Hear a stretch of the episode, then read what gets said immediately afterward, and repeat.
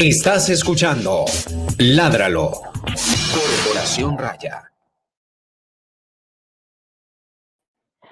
Hola, muy buenos días a todas las personas que se conectan el día de hoy a nuestro programa Ládralo. Hoy es 7 de octubre y tenemos un programa súper especial, pues que lo vamos a realizar no en nuestro horario habitual, sino pues hoy a las ocho y media de la mañana porque el tema es muy interesante y nos parece que urgía pues hacer un programa sobre este, este tema. Mi nombre es Juliana Barberi, soy la directora de Raya y hoy me acompañan dos personas que estoy muy agradecida de que estén aquí en el programa. Eh, la primera persona es Lida, ella es del reportero animal, es una persona que tuvimos anteriormente inclusive en nuestro programa hablando sobre el periodismo, eh, relacionado con la protección animal. Ya ella nos contará un poco más. Y por supuesto, pues nuestro invitado del día de hoy, él es Jorge Aubad, es el director del Parque de la Conservación, anteriormente el Parque Zoológico Santa Fe, pues con quien estaremos desarrollando este tema de la transformación que sufrió el Zoológico Santa Fe en un parque para la conservación. Bienvenidos, Lida y profe Jorge Aubad, muchas gracias por estar en nuestro programa el día de hoy.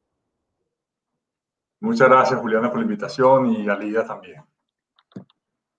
Lía, ¿por qué no nos cuentas un poquito del reportero animal? Bueno, hicimos esta alianza entre las dos organizaciones para eh, entrevistar al profe el día de hoy. Bueno, yo ahorita ya voy a decir por qué le digo profe, pero entonces eh, para entrevistarlo a él, ¿por qué no nos vas contando un poco del reportero animal? Bueno, Juli, el reportero animal ya tiene 11 años de trayectoria. Nació en un, en un contexto en el que los medios de comunicación eh, no se habían sensibilizado frente a las problemáticas de los animales. En ese entonces, eh, digamos que el detonante para que naciera el reportero animal, pues fueron las actividades que estaban y los acontecimientos que estaban ocurriendo en Medellín en cuanto a programas y políticas de protección animal, el movimiento tan fuerte que había y bueno, todo lo que, lo que empezó a pasar hace unos 12 o 13 años. Em, mi formación es periodista, me he ido pues especializando en el campo de comunicaciones y de marketing sobre todo, pero eh, en ese entonces fue una necesidad de comunicar desde el periodismo, desde un periodismo responsable, desde un periodismo que entendiera eh, la necesidad, la problemática de, de, los animales desde, desde una perspectiva más amplia eh, más bondadosa y muy responsable, tratando a los animales como, como seres eh, conscientes, sintientes, y no como cosas o un objeto con un fin utilitarista como los medios de comunicación tradicionalmente han visto a los animales. Entonces, digamos que, que así, pues brevemente, esa es como, como la historia o el recorrido del reportero animal.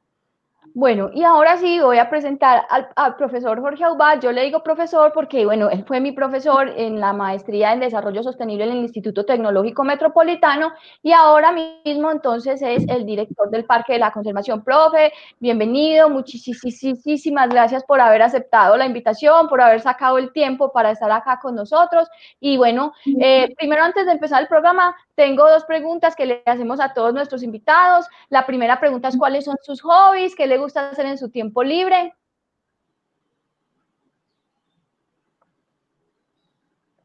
¿Sí está escuchando? ¿Sí me está escuchando? Sí. Ah, esa pregunta es para mí primero. para, usted. No, no, para usted. Yo, pensé que todos los que nos acompañaban. ok, entonces primero, ¿cuál es el, hobby, no? Me dices, sí. tiempo libre ah, yo no sé, a veces como que el trabajo, la pasión y la vida se vuelven lo mismo, como hobby y qué es tiempo libre, qué es trabajo, ya no lo sé. Pues ah, es difícil, se van mezclando, pero no lo digo en el mal sentido, lo digo en el muy buen sentido.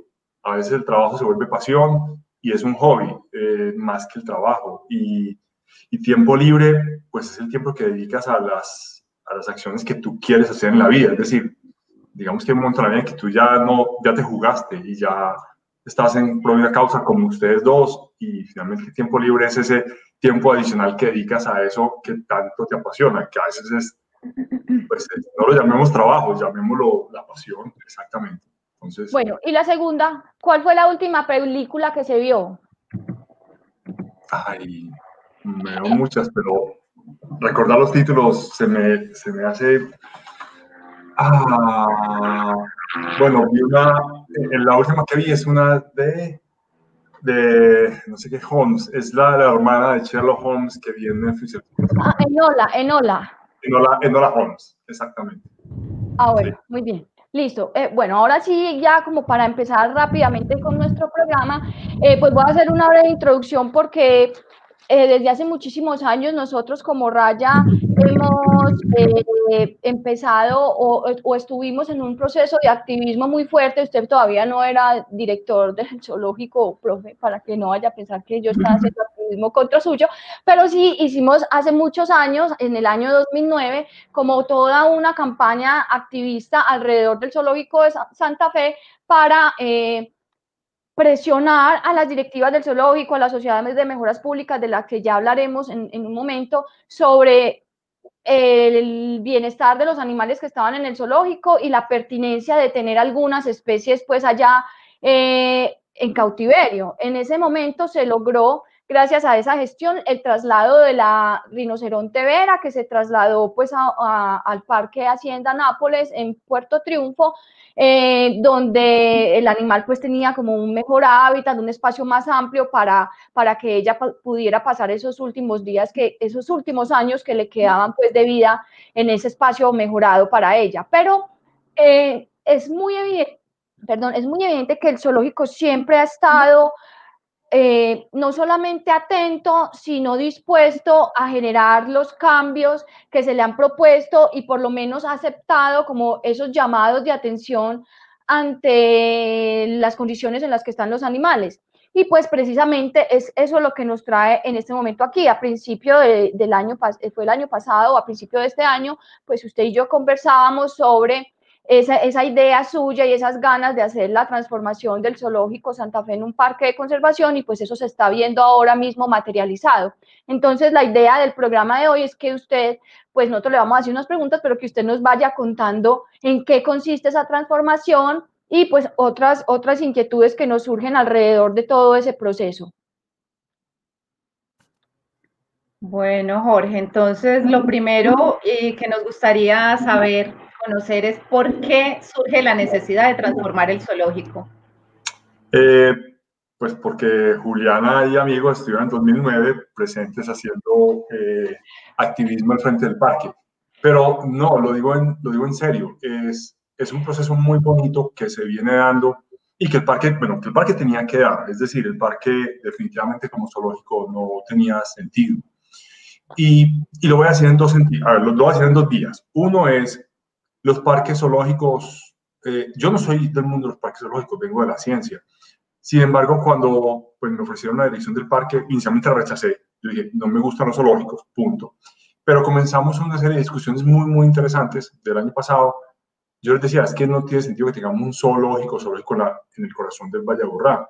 Y para mi sorpresa, la respuesta de las directivas de la Sociedad de Memoras Públicas fue, sí, estamos de acuerdo. Y yo, ups, y yo dije, pues eso hay que, eh, digamos, cambiar, cambiar el objeto de lo que es ese parque y, y, pues, digamos, rehacerlo. Rehacerlo en sentido, eso es un proceso muy lento. O sea, un zoológico que tiene 60 años no se cambia el día a la mañana. Y la respuesta de las directivas era, sí, estamos de acuerdo. Y yo como, ups, ¿en qué me estoy metiendo? Y, pero fue muy interesante porque lo que veo es que hay un alineamiento muy potente entre las directivas de la Sociedad de Mejoras Públicas que lo tienen claro. Es decir, el, el parque, el zoológico tenía que sufrir una transformación. Eh, todos los activistas en pro del, bienestar animal que, que, tanto, que tanto favor le hacen a la convivencia nuestra con el resto de especies con las que pues, compartimos este espacio. Y ahí quiero resaltar es la importancia del activismo, de los activismos en, en, todo, en todas las áreas. A veces, yo sé, Juliana me ha contado historias de lo desesperante que puede ser un momento no encontrar soluciones, pero no. Realmente todo tarda un poco más de lo esperado, pero llega. Y, en temas que no estaban en la palestra, muy poco se paraban al frente del zoológico a decir, eh, tienen que cambiar. Y hoy en día ya es algo absolutamente, mm, digamos, eh, toda la población está de acuerdo. Entonces estamos hablando del alineamiento entre las directivas, eh, la comunidad de, de, activistas y todos los interesados por el tema animal, los representantes, los tomadores de decisiones a diferente nivel. Es decir, esto es una propuesta que el, parque pertenece a la Sociedad de Mejoras Públicas, es una entidad privada sin ánimo de lucro. Sin embargo, muchos está el cariño y la importancia que tiene que todos, mucha gente lo asume hasta público. Y entonces en esto, en esta conversación con diferentes estamentos, en el Consejo de Medellín, la Asamblea de Antioquia, la Alcaldía de Medellín. Es decir, encontramos que todos estamos alineados. Entonces, si todos estamos alineados, ¿por qué no cambiamos? Y ahí es donde comenzamos esa transformación, que ya es un hecho. El Parque de la Conservación no es un cambio de nombre, es lo más importante, pues es un cambio de objeto. El nombre, pues es siempre una consecuencia del cambio de objeto. Y es un proceso que es lento. Yo en eso, pues tengo que insistir mucho. Es lento, pero todos somos veedores de que ese cambio se tenga que dar. Y ustedes, los activistas, son los primeros que animo. Es decir, tenemos que estar todos del mismo lado, a todos los tomadores de decisiones, pero las, mismas directivas. O sea, es que todos estamos propendiendo porque ese cambio, porque el parque finalmente dé ese giro. Los parques vienen dando uno, un giro, es verdad, los zoológicos. Los zoológicos tradicionales no tienen sentido, no lo tienen. No deberíamos tener hoy una exhibición de animal raro simplemente por jalar una taquilla y, y así la recaudación sea para un fin loable y sea porque eh, es claro, son entidades sin ánimo de lucro, que todo el dinero se reinvierte, no hay nadie ganando plata. Y eso pasa con, con este parque y con el resto de zoológicos, incluso en Medellín, bueno, la mayoría. Y detrás de eso también hay otra cosa, los parques zoológicos, muchos, por ejemplo, de Medellín, tienen parques de conservación hermosísimos, supremamente potentes, que nadie conoce. Entonces, enfrentando a otra realidad, la, la, la necesidad de cambio, por un lado, muy, una necesidad muy sentida. Y por otro lado, viendo que el parque tiene ese potencial, es decir, hay un potencial enorme, enorme, enorme. Hay un plan de conservación súper potentes y que no, que no se visibilizan. Entonces, ¿por qué no simplemente acabamos con esa figura de zoológico, donde lo que jala es simplemente la mera exhibición, potenciamos lo bueno que, que hace el parque, lo ponemos de conservación, hay un programa de conservación de mono, de, de mono aullador, que es el más importante en Colombia y lleva muchísimos años y con éxito tremendo. Pero además de eso, programas de reproducción, de, reproducción con especies muy complejas. Es decir, cuando hablamos de, hablamos de protección de la biodiversidad y muchas veces nos centramos en unas especies urbanas, pues que realmente ni están en peligro de extinción, son especies interesantes, son carismáticas, pero es decir, el parque tiene la capacidad para trabajar con aquellas especies eh, digamos, de la, de, de, la punta, la cúspide de la, de la, cadena, de la cadena trófica, la cadena alimenticia, que son los que realmente mantienen o son los, los indicadores de la sanidad de todo ese ecosistema. Y son, son especies que realmente están en serio peligro de extinción, que incluso en nuestra, pues, nuestra generación pueden llegar a desaparecer. Pongo uno, el caso de los anteojos. Es decir, el parque tiene mucho éxito en la reproducción, por ejemplo, de los anteojos en, en eh, situ, ¿cierto? Sí es el lugar donde más, donde primero se reprodujo los anteojos, donde más eh, eh, crías de oso anteojos se han logrado eh, obtener.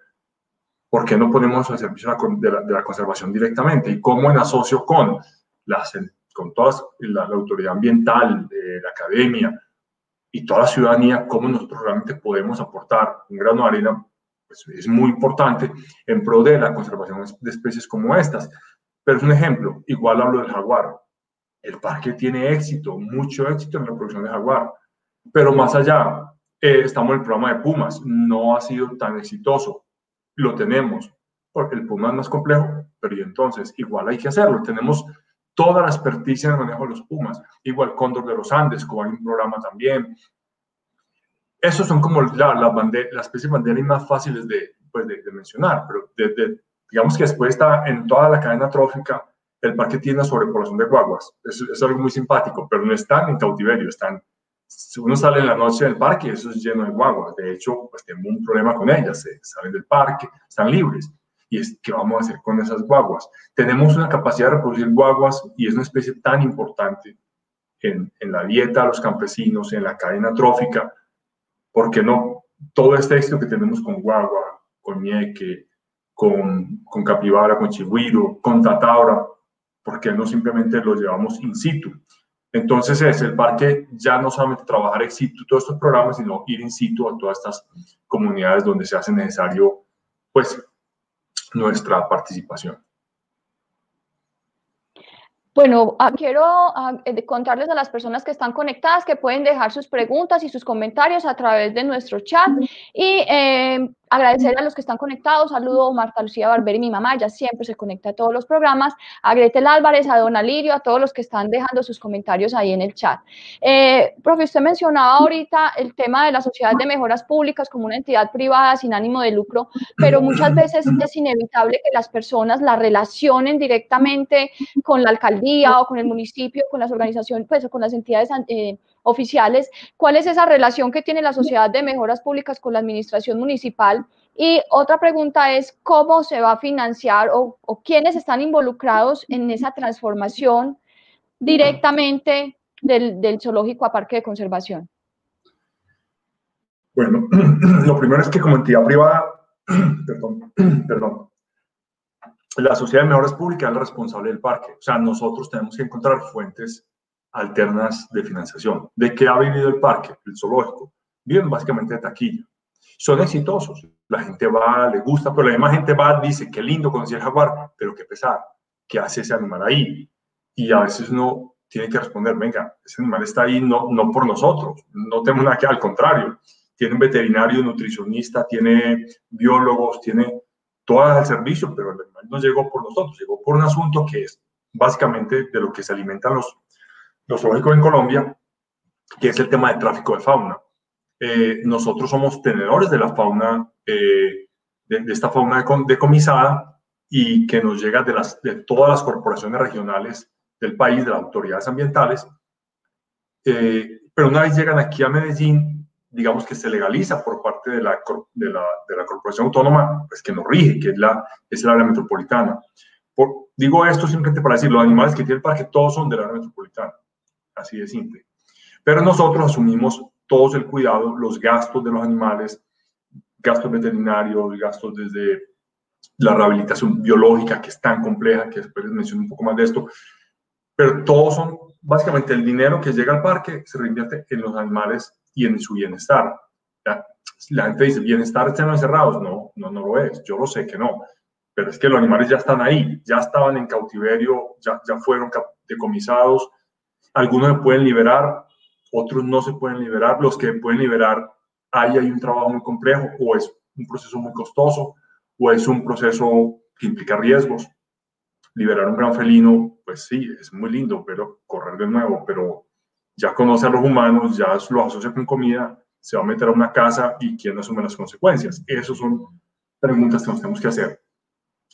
En este momento de pandemia, hemos tenido una relación muy, muy buena con la alcaldía de Medellín, y especialmente con la área metropolitana y la Secretaría de Medio Ambiente.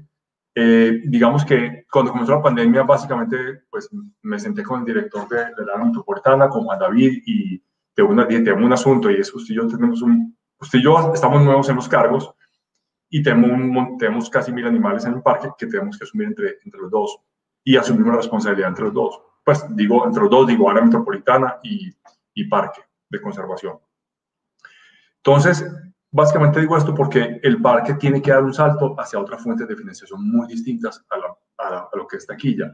El parque tímidamente venía trabajando en proyectos de investigación, no investigación, proyectos de, conservación eh, por fuera, del, por fuera de, de, sus muros, ¿cierto? Lo que estamos ahora es potenciando todos estos proyectos. Es como a través de tres pilares, la educación, que es fortalecer la educación, que hay que decirlo, es un equipo muy potente y tiene mucha experiencia el, el, parque en, temas de, educación. El tema de la gestión es todo ese conocimiento que tenemos aplicado eh, para, los objetivos que nos trazamos y la investigación, que realmente no ha sido un eje importante en el parque. A, partir de ahora se establece, pues, digamos, una línea, un grupo de investigación, bueno, se está estableciendo un grupo de investigación, pero lo que buscamos justamente es generar investigación entendida como la generación de un nuevo conocimiento. Entonces, básicamente es eso. Lo, lo, que tenemos en este momento es, pasamos de una taquilla que era 95% del, de los ingresos, a, en este momento, pues taquilla desde que cerramos ha sido cero. Hemos tenido, pues primero la Sociedad de Mejoras Públicas ha hecho un esfuerzo enorme, enorme, enorme.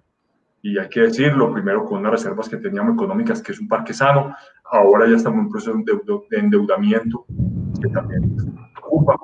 Pero también hemos tenido muchos proyectos, convenios asociados especialmente con la área metropolitana, en pro de la fauna que tenemos, pero también en pro de eh, ejercicios de conservación por fuera del parque, distintos a la colección que tenemos.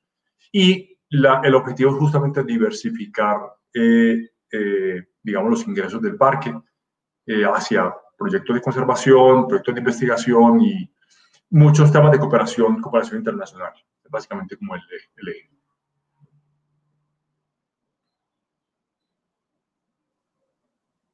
Jorge, eh, estaba aquí mirando la, pregunta siguiente, de acuerdo a ya todo lo, lo, que nos has contado, que realmente es bastante interesante, pues todo este proceso que se está viviendo. Y ya queremos ver un poco tu opinión y la información que nos puedes dar sobre el punto de vista ya de los animales. ¿Cómo beneficiará este cambio conceptual a los animales? Y aquí también nos puedes contar qué sucederá con los animales que, que habitan actualmente allí.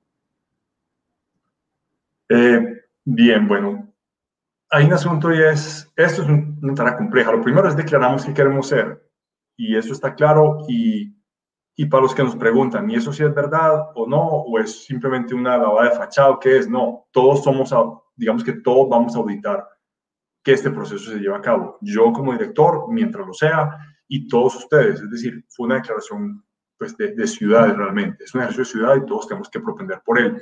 En cuanto a la colección, lo primero que hemos hecho es, eh, el, tenemos lo que es el plan de colección, donde están pues todas las, las, diferentes eh, especies e individuos que tiene el parque, y tenemos una matriz multicriterio donde estamos estableciendo cuáles son aquellas que, digamos, hacia el futuro el parque va a conservar, porque o tenemos la capacidad de trabajar con ellas, porque son de gran interés ecológico, porque es porque son altamente traficadas y si así no estén en peligro, pues nosotros tenemos esa capacidad de, de, de, aportar eh, en la conservación de estas especies o en, o en, la liberación, como es el tema del mono eh, del aullador, por ejemplo. Eh, pero en este momento, claro, tenemos una colección, ah bueno, y el enfoque es obviamente en especies nativas. Ese es el enfoque que tenemos. Pero claro, tenemos una colección donde pues, la mayoría son nativas, pero tenemos especies exóticas. ¿Qué vamos a hacer con ellas? y tenemos que ser responsables también. Entonces, ahora que la gente vuelva al parque, va a decir, bueno, pero yo sigo viendo este animal. Sí, claro, es una responsabilidad que tenemos. No, no vamos a, no queremos traer más. Si nos ofrecen exóticos, no, no vamos a recibir exóticos porque son esfuerzos, es decir, los, los recursos son finitos y los dedicamos a estas especies con las que tengamos programas de conservación o a, o a todas y finalmente es enfocarnos. En este momento los bisontes, hay una pareja de bisontes que, bueno, son muy importantes, hay muy pocos en el país y simplemente no están en, están en excelentes condiciones. El cuidado que se les da es impresionante. Nutricionista permanente, una bióloga permanente acompañándolos, veterinarios, pero, el espacio es muy reducido. Es decir, no son, no son individuos que deberían estar en, en un área tan pequeña, en el centro, casi en el centro del Valle Aburrá, a la niña Guayabal, por más cuidado que les demos y, y por más que nosotros sea, no nos llegan como llegaron, como llegan todas las, como llegan todas las especies, los individuos.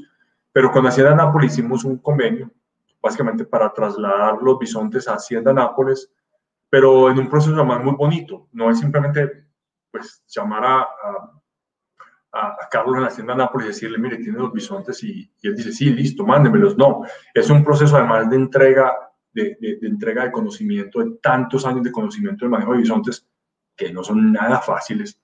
El macho, pues, el macho tiene unos 800 kilos.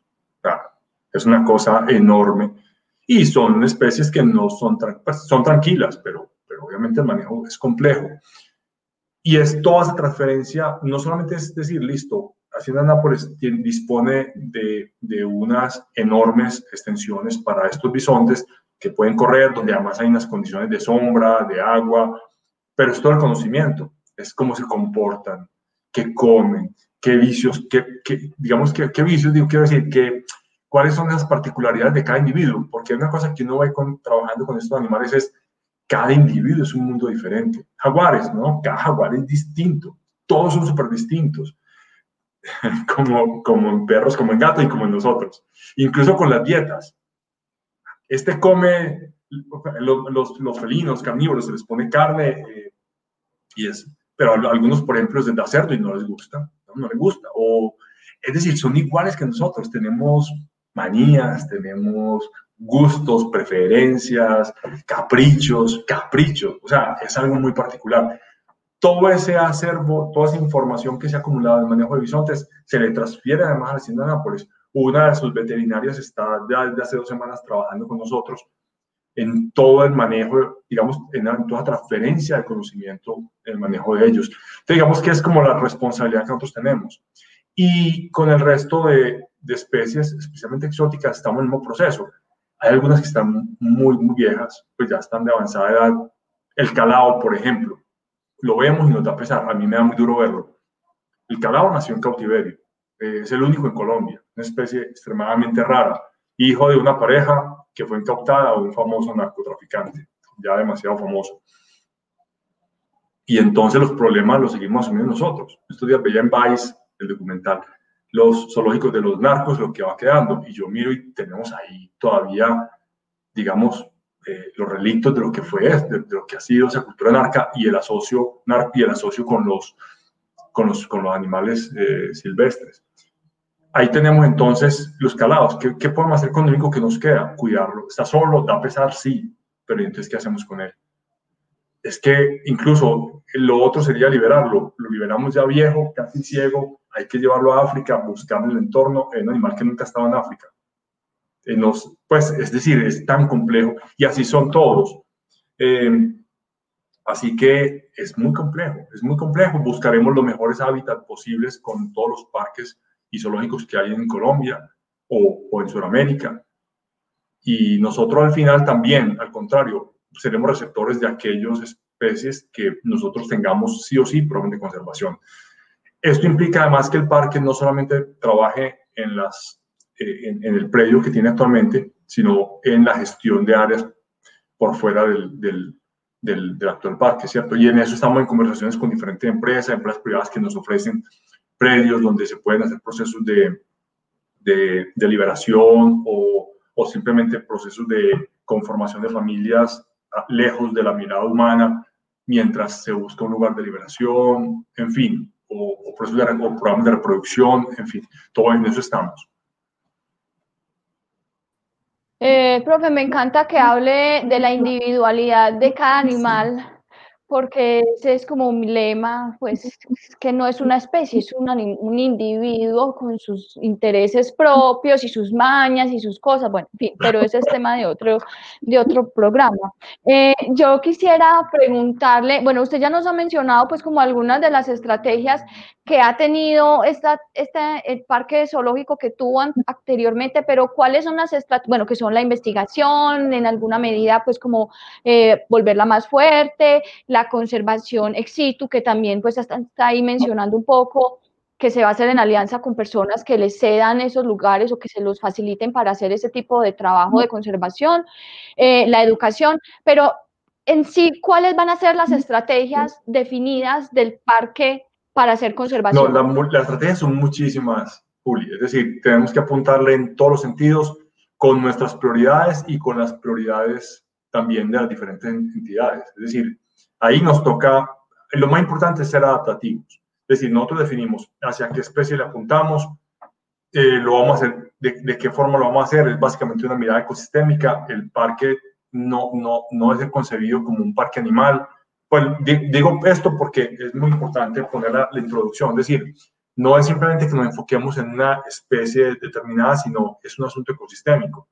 Ahora tenemos una serie, una cantidad de bosques que ya vemos y, y vemos cómo han se han restaurado y son, bosques defaunados. Y es cómo, cómo realmente tenemos que introducir la componente fauna para realmente ser dinámico y sostenible estos bosques.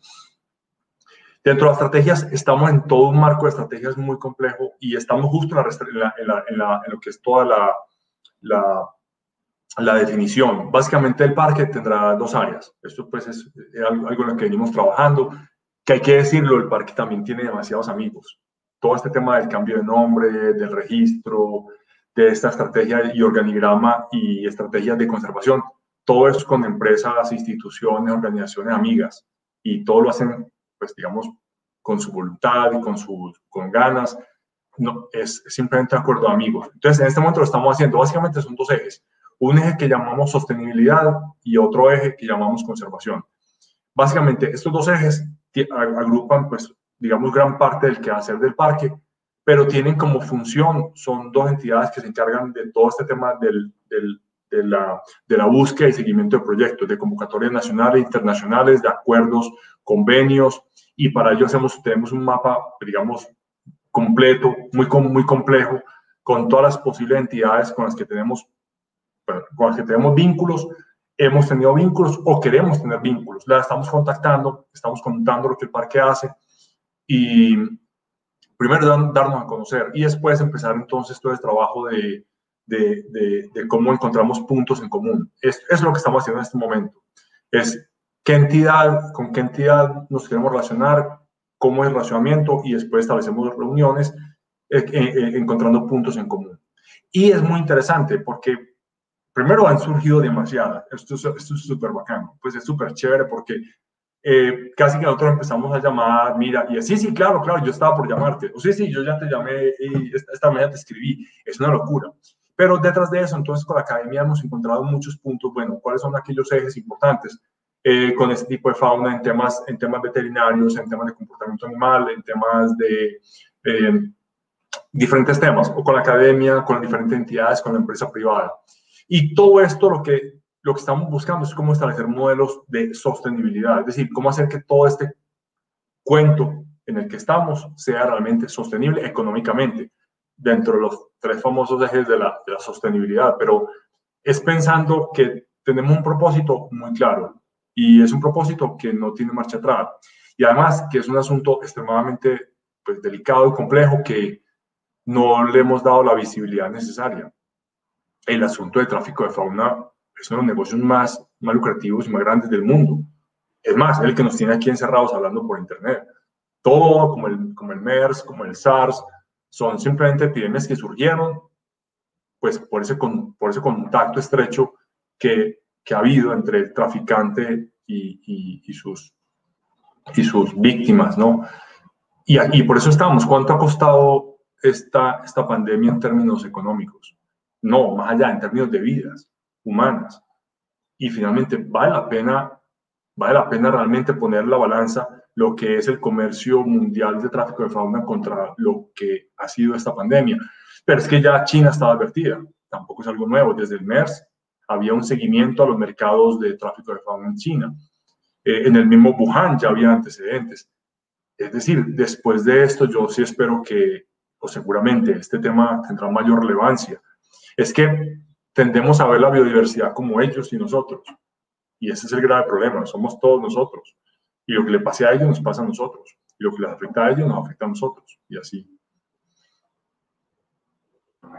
Jorge, la, el Zoológico Santa Fe ha sido muy importante en Medellín. Eh, eh, tal vez tuvo mucho, mucho impacto para que las familias eh, de la ciudad llevaran a sus hijos, hicieran sus planes familiares y realmente eh, sigue siendo un, tema importante para, para la comunidad y, para Medellín. Como lo decías ahorita, este es un tema de ciudad. El tema de la transformación del zoológico a parque de conservación es un tema de ciudad.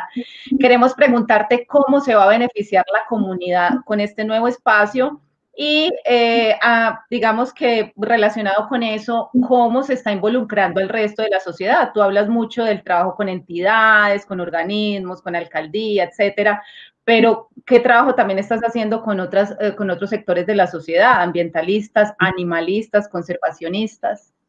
Eh, sí, es, es un tema demasiado complejo porque son demasiadas, demasiadas ramas que se abren. A ver, en el sector oficial, pues ya lo mencionamos con, la, con el Consejo de Medellín, eh, con la Alcaldía de Medellín. Este, hace dos semanas se lanzó la Subsecretaría de Bienestar Animal, algo pues que era un, algo muy sentido en, Medellín y se lanzó justamente en el Parque de la Conservación.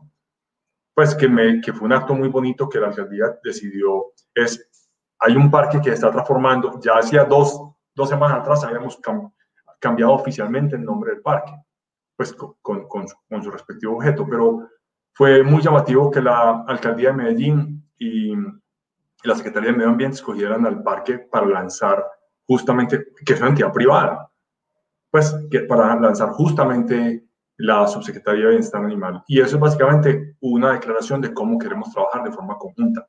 Con ello, pues tuvieron, digamos, diversos concejales de Medellín que han apoyado toda la causa eh, pues, animalista de la Asamblea de Antioquia, eso en sector gubernamental, ¿cierto?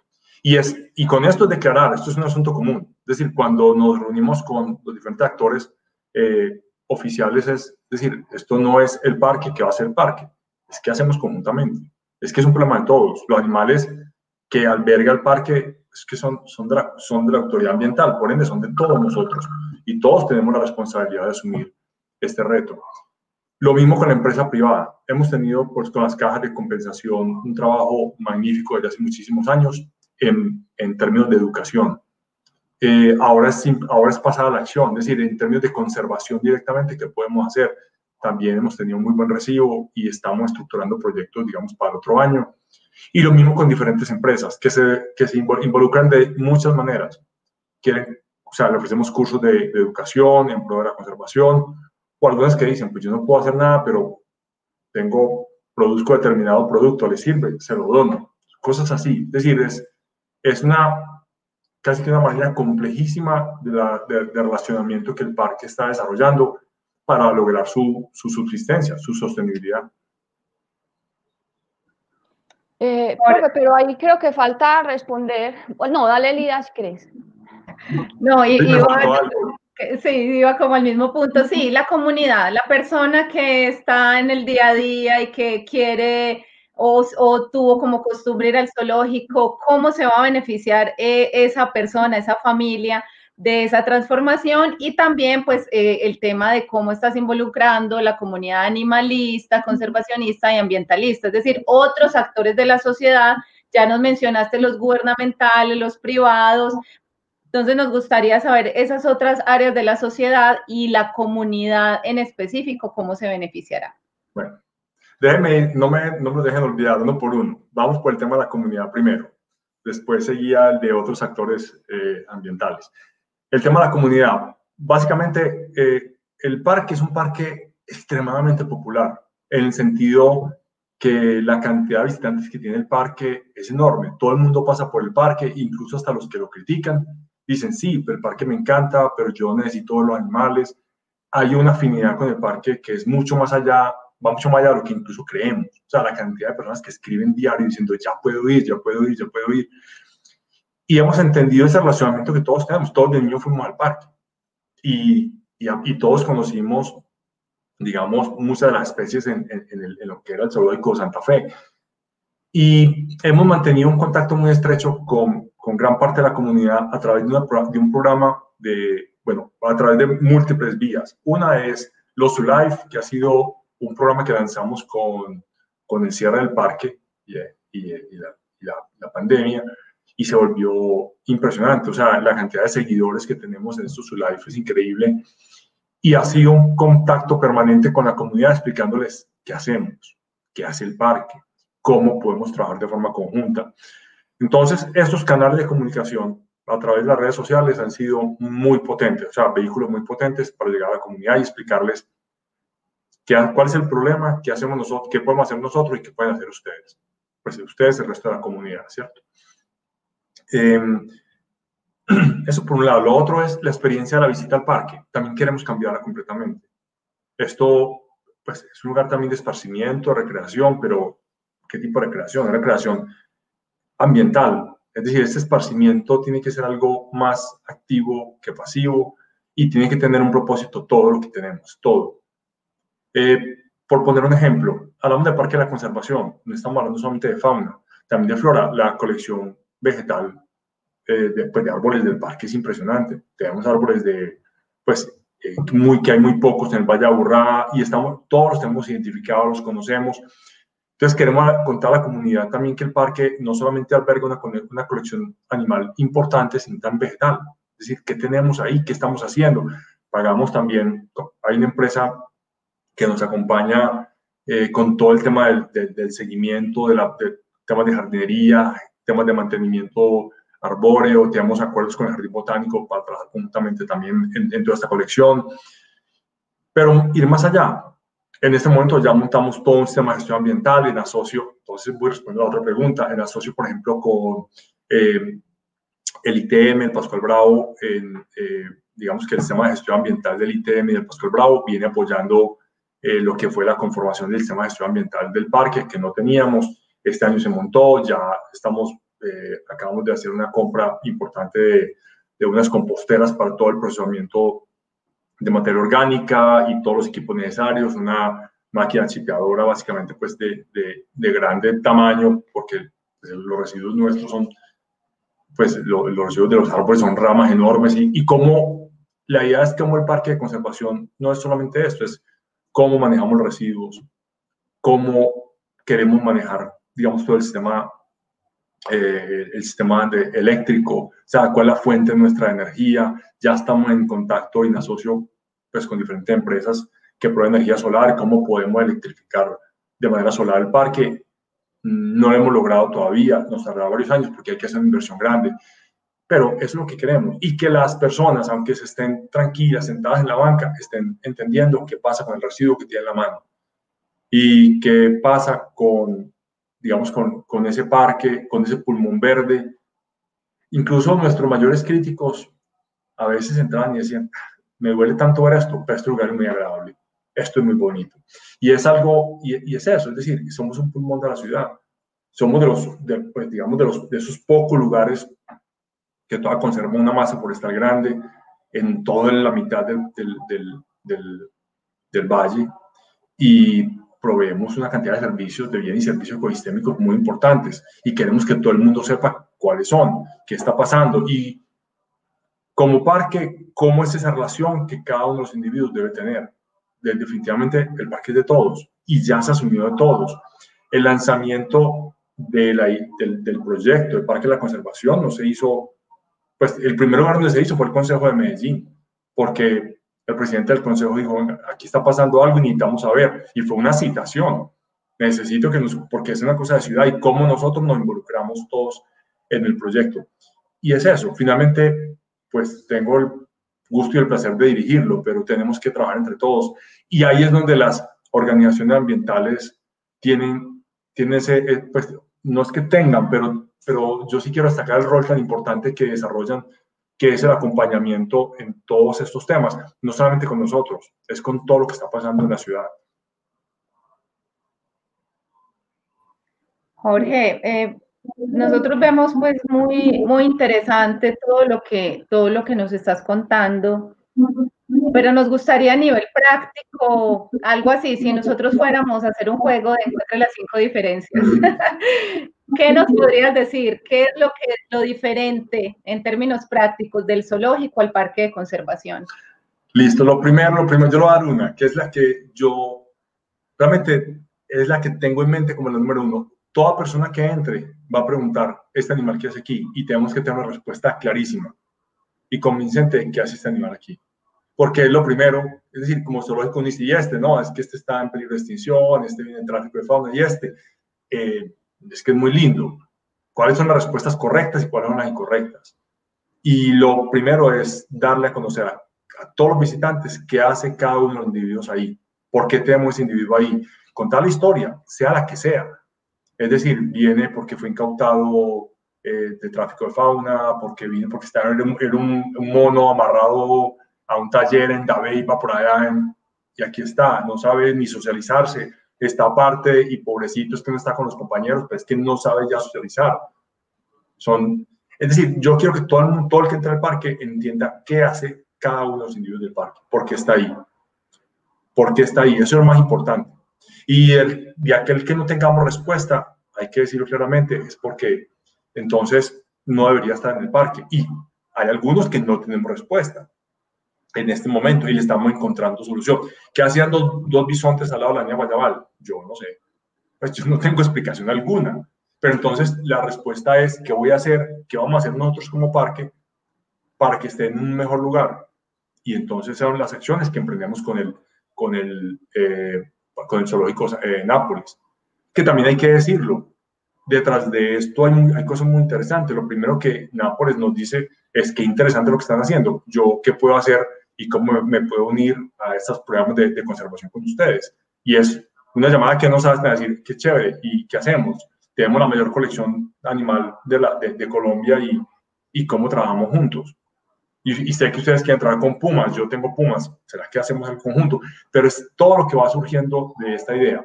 Entonces, respondiendo a la pregunta concreta, lo primero es poder decir qué hace cada uno de los individuos y aquellos que no decir qué va a pasar con ellos.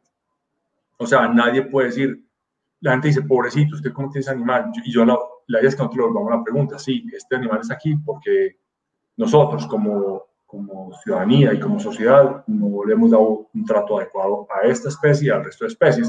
Es lo primero. Lo segundo, que es, ok, ya sabemos por qué está, Ahora, ¿ustedes qué van a hacer por él? Ustedes son un parque de la conservación y qué van a hacer por esta especie, por este individuo que está aquí. Y es la segunda respuesta que tenemos que darles. Estamos haciendo esto o esto o esto. O tenemos que dar una respuesta.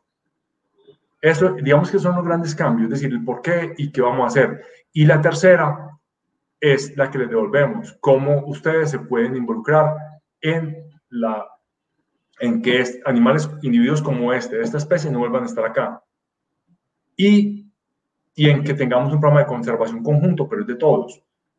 Es decir, esto, es un, esto no es un asunto nuestro solamente, es decir, también es de todas las personas que van pasando por el parque. Muchos han tenido mascotas como animales silvestres. Eh, muchos tampoco se han interesado mucho por el tema del, animal o lo ven tan lejano y tan, y tan poco, es decir, ajeno que, que, no se, que no se involucran. Es decir, esto es un asunto suyo también. Y eso es la tercer, digamos que el tercer punto. Es lo que nosotros queremos que el parque claramente diga. ¿Qué hace, qué hace cada individuo? ¿Qué estamos haciendo por él? Y cómo cada persona eh, se puede vincular en la conservación de ese individuo y de la propia especie. Eh, Profe, ahí quiero hacer unos comentarios. Bueno, la mayoría de comentarios, todos los comentarios están siendo muy positivos, felicitándolo a usted por, pues como por tomar esa bandera y liderar ese proceso tan interesante. Eh, nos preguntan si los vecinos del parque tienen algún tipo de relacionamientos o están involucrados con esa transformación, ya que pues ha sido a ellos a los que les ha tocado, entre comillas, sufrir todo lo que tiene que ver con el albergue, pues refugio o, sí, el albergue de animales que muchas veces son pues no por nada malo, pero son ruidosos o pueden desprender algunos olores o, o, puede, o puede haber unas dinámicas que finalmente estén afectando pues a todos, a todo ese vecindario. La pregunta es eh, si, eso lo han, si esas personas o esos, esas personas vecinas han estado involucradas en el proceso. Y yo tengo una pregunta y es eh, que me, bueno, si quiere primero respóndame si yo después hago la Listo, no, el relacionamiento con los vecinos es, es un evento muy estrecho y muy interesante. Es decir, es que es de, de, de muchísimos años. Por ejemplo, cuando algún animal está en riesgo de fuga, pues, algún animal no riesgoso, ¿Qué pasa? Se nos salen las iguanas, ah, se nos ha escapado una guagua. Los, los, vecinos son los primeros en alertarnos de que algo, de que algo pasa. Con animales, obviamente, que son, no son de riesgo, pero inmediatamente nos están llamando, pasó esto. Con temas de seguridad, el parque es muy grande, tenemos pues, un, servicio de vigilancia muy bueno y alarmas y de todo, pero aún así, pues hemos tenido, obviamente, eh, eh, digamos, ingreso al, al hemos tenido personas que se han metido al parque con, con otros fines. Son los vecinos los que no alertan. Siempre, siempre. Pues es curioso, vea, vea por ahí hay unos chicos que están subiendo, están en la pared, se metieron dos, nosotros, nos llaman y matan. Entonces eso marca, digamos, que es el relacionamiento. Eh, ¿Cómo ha sido, por ejemplo, en tema de ruidos y esto? Eh, en general, el parque, pues los que viven alrededor del parque se benefician de un ecosistema muy, muy hermoso y obviamente pues tienen toda la sombra, la, eh, digamos, esta, esta componente arbórea.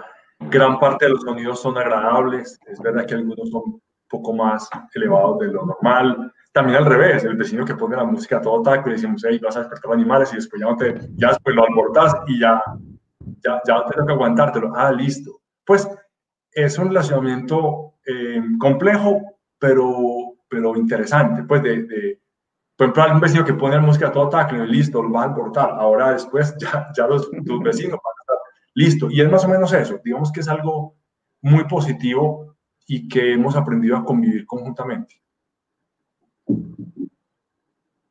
Bueno, ahí viene mi otra pregunta. La, la pregunta que yo tengo es porque en alguna medida siento que finalmente va, van a seguir habiendo allá animales en cautiverio, o sea, va a seguir habiendo como una exhibición de los animales. Yo quisiera saber si eso es algo que será temporal mientras algunos animales se mueren, pues mientras los que están viejitos, los exóticos van cumpliendo su tiempo de vida, o si dentro de esas cosas que se van a hacer sigue estando la exhibición de animales, porque siento que que el parque tiene muchísimo, muchísimo que ofrecer sin necesidad de exhibir los animales.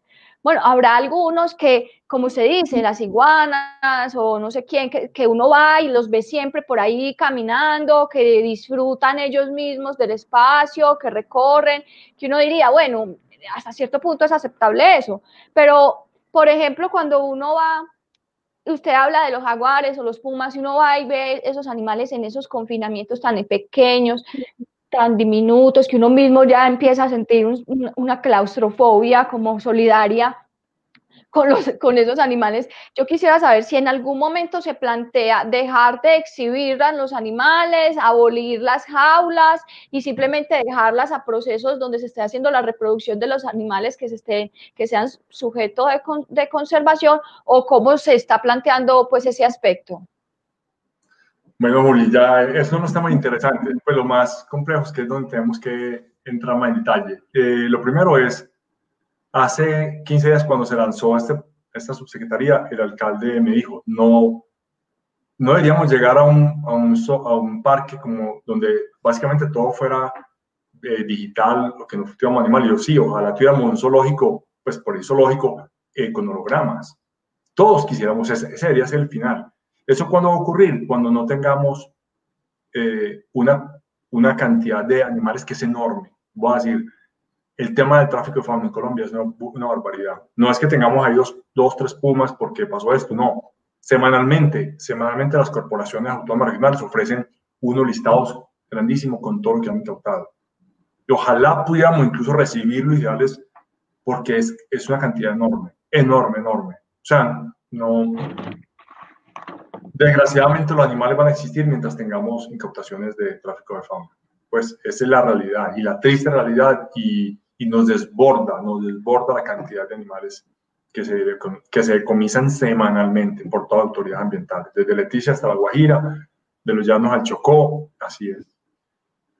Eh, pero en concreto, el parque, por ejemplo, en este momento viene trabajando en la rehabilitación de la Casa Museo. Y la Casa Museo está pensado como un museo de ciencias, de colección no viva. Ese es el primer paso. Es decir, lo que pasa es que la plática ya teníamos lista y no la gastamos en esta pandemia. Eh, salarios y otras cosas, obviamente. Pero, pero el, proyecto que teníamos era un museo interactivo, un museo de ciencias, donde el parque, eso, lo que queremos es que el parque hay una colección viva, pero queremos que haya una parte, una colección no viva.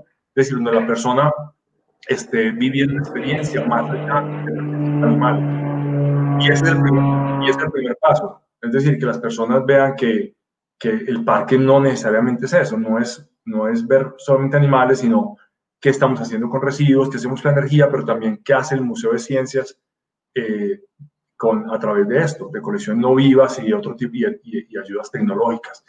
Hacia eso vamos. Y quisiera decir que el parque debería ir hacia allá y ojalá algún día llegue, pero pero desafortunadamente no depende de nosotros. O sea, nosotros, la experiencia del parque podría ser otra. Podríamos ser un centro de investigación, trabajar a nivel ecosistémico y trabajar con proyectos y, y que las personas vayan y disfruten del parque. Es un lugar sumamente agradable, con una zona de wifi y, en fin, pues podría ser eso. Disfrute de familia, unos auditorios excelentes, cosas así, pero y no tener animales. Pero mientras tengamos el problema, vamos a tener animales. Pues es que es esa es la realidad. Sí, no, yo entiendo eso, pero por ejemplo, hay, hay lugares como los que ustedes van a, con los que ustedes van a asociarse, donde van a hacer conservación ex situ, que podrían ser lugares más aptos para ciertas especies, particularmente hablo pues de las de mayor tamaño o los grandes felinos y eso, que me parece que de pronto ahí no es el pues ni para ninguno, pero hay unos para los que particularmente puede ser más difícil habitar en ese contexto altamente urbanizado, con tan, pues como que se, con tan, es un espacio tan limitado, eh, no sé, pues yo lo preguntaba era por eso, porque sí, yo entiendo que, que en gran parte los animales que ustedes piensen recibir de aquí en adelante son aquellos que han sido incautados del tráfico de fauna silvestre. Y como parque de la conservación, pues también deberá hacer la labor de, de ese parque, pues hacer una labor de alfabetización y sensibilización frente al tráfico de fauna silvestre muy fuerte no solamente para los visitantes, sino de cara pues a la ciudad completa para que las personas realmente comprendan cuál es el impacto de eso tan inocente que parece de comprar el animalito en la calle o de, o de, o de comerciar por internet como ahora, eh, inclusive con el tema de la pandemia se ha aumentado muchísimo ese comercio de fauna silvestre por internet y que vemos a influencers de nada eh, teniendo tigrillos en su casa o animales o, o, pues, pequeños primates, en, fin pero sí siento como que eh, eh, en algún momento, y yo entiendo que esto es un proceso que no va a ser en un año, ni en dos, ni en tres, es una cosa que, se va a transformar. 60 años de lo que se ha venido haciendo se va a transformar y va a tomar un tiempo, va a tomar tiempo no solamente de adaptación, sino de implementación, de planeación y de implementación y de encontrar la ruta porque no se ha hecho, entonces pues le tocará a uno equivocarse y, y, y, y volver a coger camino por otro lado. Pero sí siento que en alguna medida y en algún momento tiene que llegar ese instante en el que se decía, bueno, en el que se decía no, en el que se posibilite la, la, la, opción de que no haya animales, algunos animales ahí, y que esos animales tengan otros espacios de rehabilitación y conservación. Siento que, puede, que podría ser así en algún momento del futuro. Ya, Lida, no sé, Juli, pues definitivamente yo también iba a mencionar ese tema de la educación y la sensibilización, porque o si no, pues el, el, ciclo se seguirá repitiendo y, y, la carga para los zoológicos seguirá siendo eh, tan fuerte que se evidenció mucho pues en la pandemia. El zoológico Santa Fe por lo menos tuvo los recursos para su sostenimiento, pero no ha sido la misma historia con, con los demás parques y zoológicos del país. Jorge, hay un proyecto que se llama SO 21 que se empezó a liderar en España precisamente para la reconversión de los zoológicos. Eh, una propuesta que, que, que, dice es que los zoológicos no se pueden acabar, no en este momento, porque precisamente lo que hacen es aliviar un poco ese tema del tráfico de fauna o al menos darles esa, esa segunda oportunidad a los animales incautados con el problema del narcotráfico tan, tan particular de Colombia. También han cumplido un, un papel muy importante pero en, en España llevan más de siete años con este tema y no han podido. O sea, realmente el tema tiene sus complejidades, sus dificultades. Me gustaría saber, o nos gustaría saber, ¿para cuándo está proyectado que el Parque de la Conservación sea una realidad y realmente eh, cómo, cómo, cómo, en términos prácticos, en viabilidad, este Parque de Conservación sí, sí va a ser una realidad? El parque de la conservación, Lía, es una realidad. Es decir, eh, la, realidad la realidad se da cuando cambiamos el objeto. Así tú llegas y ves las mismas, las mismas paredes. Es decir, aquí tenemos un objeto distinto que es básicamente poder entender qué, podemos, qué estamos haciendo por cada uno de los individuos que tenemos en el parque. O sea, la realidad es ya. Es decir, nuestro, nuestros objetivos, los recursos que tenemos y todo están enfocados en, en, desarrollar este programa y, y, y potenciar el programa de conservación. Es un proceso muy lento, es un zoológico de 60 años. O sea, es que ni, o sea, los recursos necesarios, con edificación de hace 60 años, con espacios de hace 60 años, son de manejo, es, es muy complejo. La verdad es que detrás de esto hay una necesidad económica enorme de transformar el espacio. Uno. ¿Qué pregunta? La de Juliana fue la otra que tenía allí. Eh, el tema de la realidad de, los, parques. Lo que está pasando a nivel internacional es otro tema de educación. Es decir, tú vas a Estados Unidos, en Europa, y sin años zoológicos. Algunos con programas de conservación muy importantes, éxito. Es decir, hay muchas especies en el mundo que se mantienen gracias al programa de conservación éxito. Eso está claro. La parte de exhibición a mí no me gusta.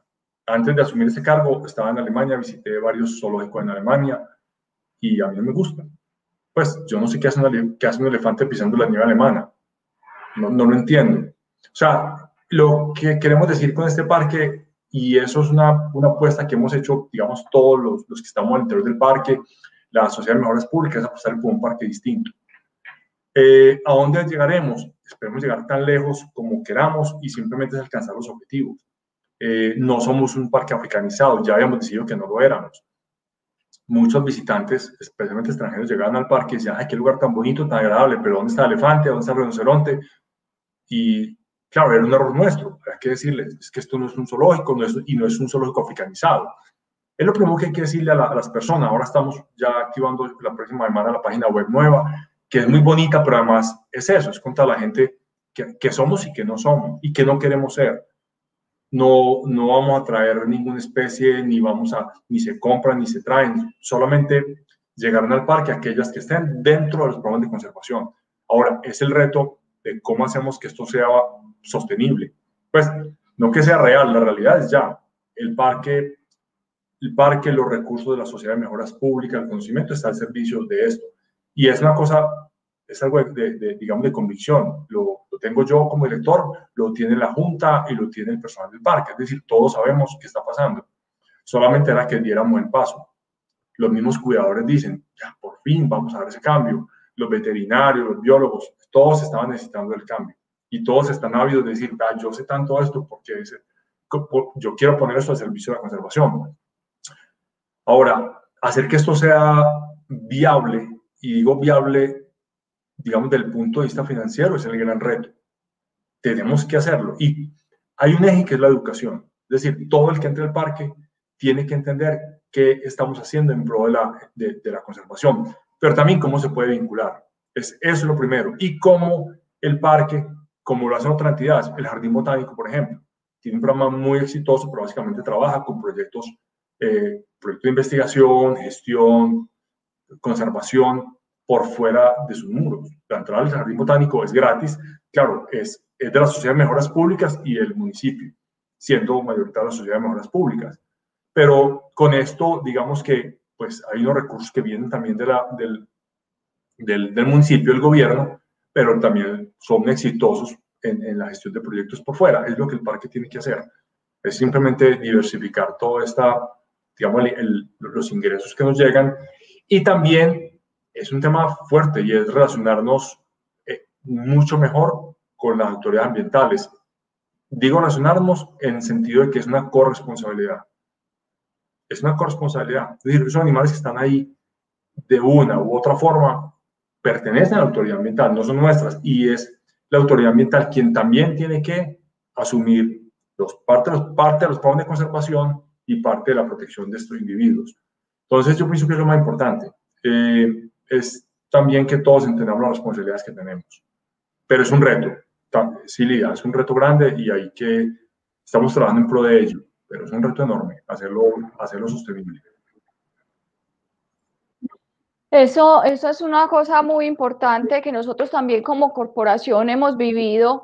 Eh, cuando la institucionalidad en cierta forma se lava las manos, cuando hay una entidad sin ánimo de lucro, una organización no gubernamental haciendo el papel que le corresponde al Estado, entonces se lava las manos un poco y dice, no, pero ya hay alguien más haciéndolo, entonces yo voy a hacer otras cosas. No, o sea, el Estado tendría que ser partícipe está bien que no 100%, pero sí tendría que ser partícipe y apoyar todos los procesos que se están realizando en pro de diferentes temáticas, en este caso la conservación de la fauna silvestre, pero en el caso de nosotros, por ejemplo, eh, pues la protección de los animales, específicamente el control natal de perros y gatos en, municipios o en lugares sin apoyo de ninguna, de ninguna índole. Bueno, eh, yo ya creo que eh, se nos acabó el tiempo y quiero como dejar pues por lo menos mi reflexión sobre el tema, pues usted sabe, profe, que yo a usted lo apoyé desde el momento en que me dijo quiero hacer esto. Eh, para mí ha sido eh, una lucha de más de 11 años, muchos años, muchos más años, pues tratando como de, de, de que se genere ese cambio. Yo soy una persona que estoy consciente de que los cambios no se hacen de forma radical, que eso en, nuestra, en nuestro contexto, en nuestra sociedad es imposible, que yo simplemente no puedo decir voy a sacar estos animales porque sacar estos animales implicaría entonces sacrificar esos animales y eliminarlos para que el problema se eliminara de la misma manera y que esto va a tomar mucho tiempo. Y tengo mucha fe y mucha esperanza en que las cosas van a salir de la mejor manera para esas especies, para esos individuos animales y creo firmemente que con usted en el liderazgo eso se va a dar de la forma en la que yo creo que se debe dar. Eh, Igual, pues esta es una invitación a todas las personas que están escuchando el programa para que no solamente pues apoyen el proceso de transformación del parque, sino que cuando ya las cosas estén marchando, cuando salgamos de, este, de la pesadilla de, la pandemia en la que estamos en este momento eh, y se puede y se reactiven las actividades, pues también se siga apoyando al parque y usted sabe, profe, que cuenta conmigo, cuenta con la Corporación Raya, estoy segura que también cuenta con Lida y el reportero animal para cualquier cosa que necesite. Eh, sea en temas de asesoría o de lo que sea, usted sabe que cuenta con nosotros y que estamos dispuestas a ayudarle a usted y al Parque Zoológico en esa transformación. Al Parque de Conservación. Al Parque Zoológico de Conservación. Con 60 años, años. Sí, sí, lo sé. Tuvimos que poner mercancía allá en el parque y a todo el que diga solo tiene que ver 500 pesos cada vez que se equivoca. su, multa. No, eh, muchas gracias a Julián, muchas gracias a Lida. Y realmente es un trabajo que sí necesitamos el apoyo de ustedes, lo necesitamos de toda la comunidad. Esto no es una tarea ni mía ni tuya, Juli, es de todos. Es decir, es un asunto, es, hablamos de sostenibilidad de muchas formas, pero si no somos capaces de convivir con las especies, pues con las que estamos en el mismo espacio, entonces, ¿cómo hablar de sostenibilidad? Si las demás especies no pueden convivir en nuestro espacio, ¿cómo podremos nosotros convivir en este espacio? Es simplemente pues algo básico. Eh, no, a todos, pues muchas gracias y, y sí, esto es una tarea de todos, es un proyecto de ciudad y de todos depende que pues que lo llevemos a cabo. Bueno, muchísimas gracias a todas las personas que se conectaron el día de hoy. Recuerden que este programa queda en todas nuestras redes sociales, nuestra página web, Spotify, Apple Podcast y Google Podcast para que lo escuchen, lo repitan y lo difundan. Muchísimas gracias. Chao. Gracias, Jorge. Gracias. Chao, Juli. Gracias a todos. Gracias, Lida. Gracias. un mañana animal libre de crueldad. Somos Corporación Raya.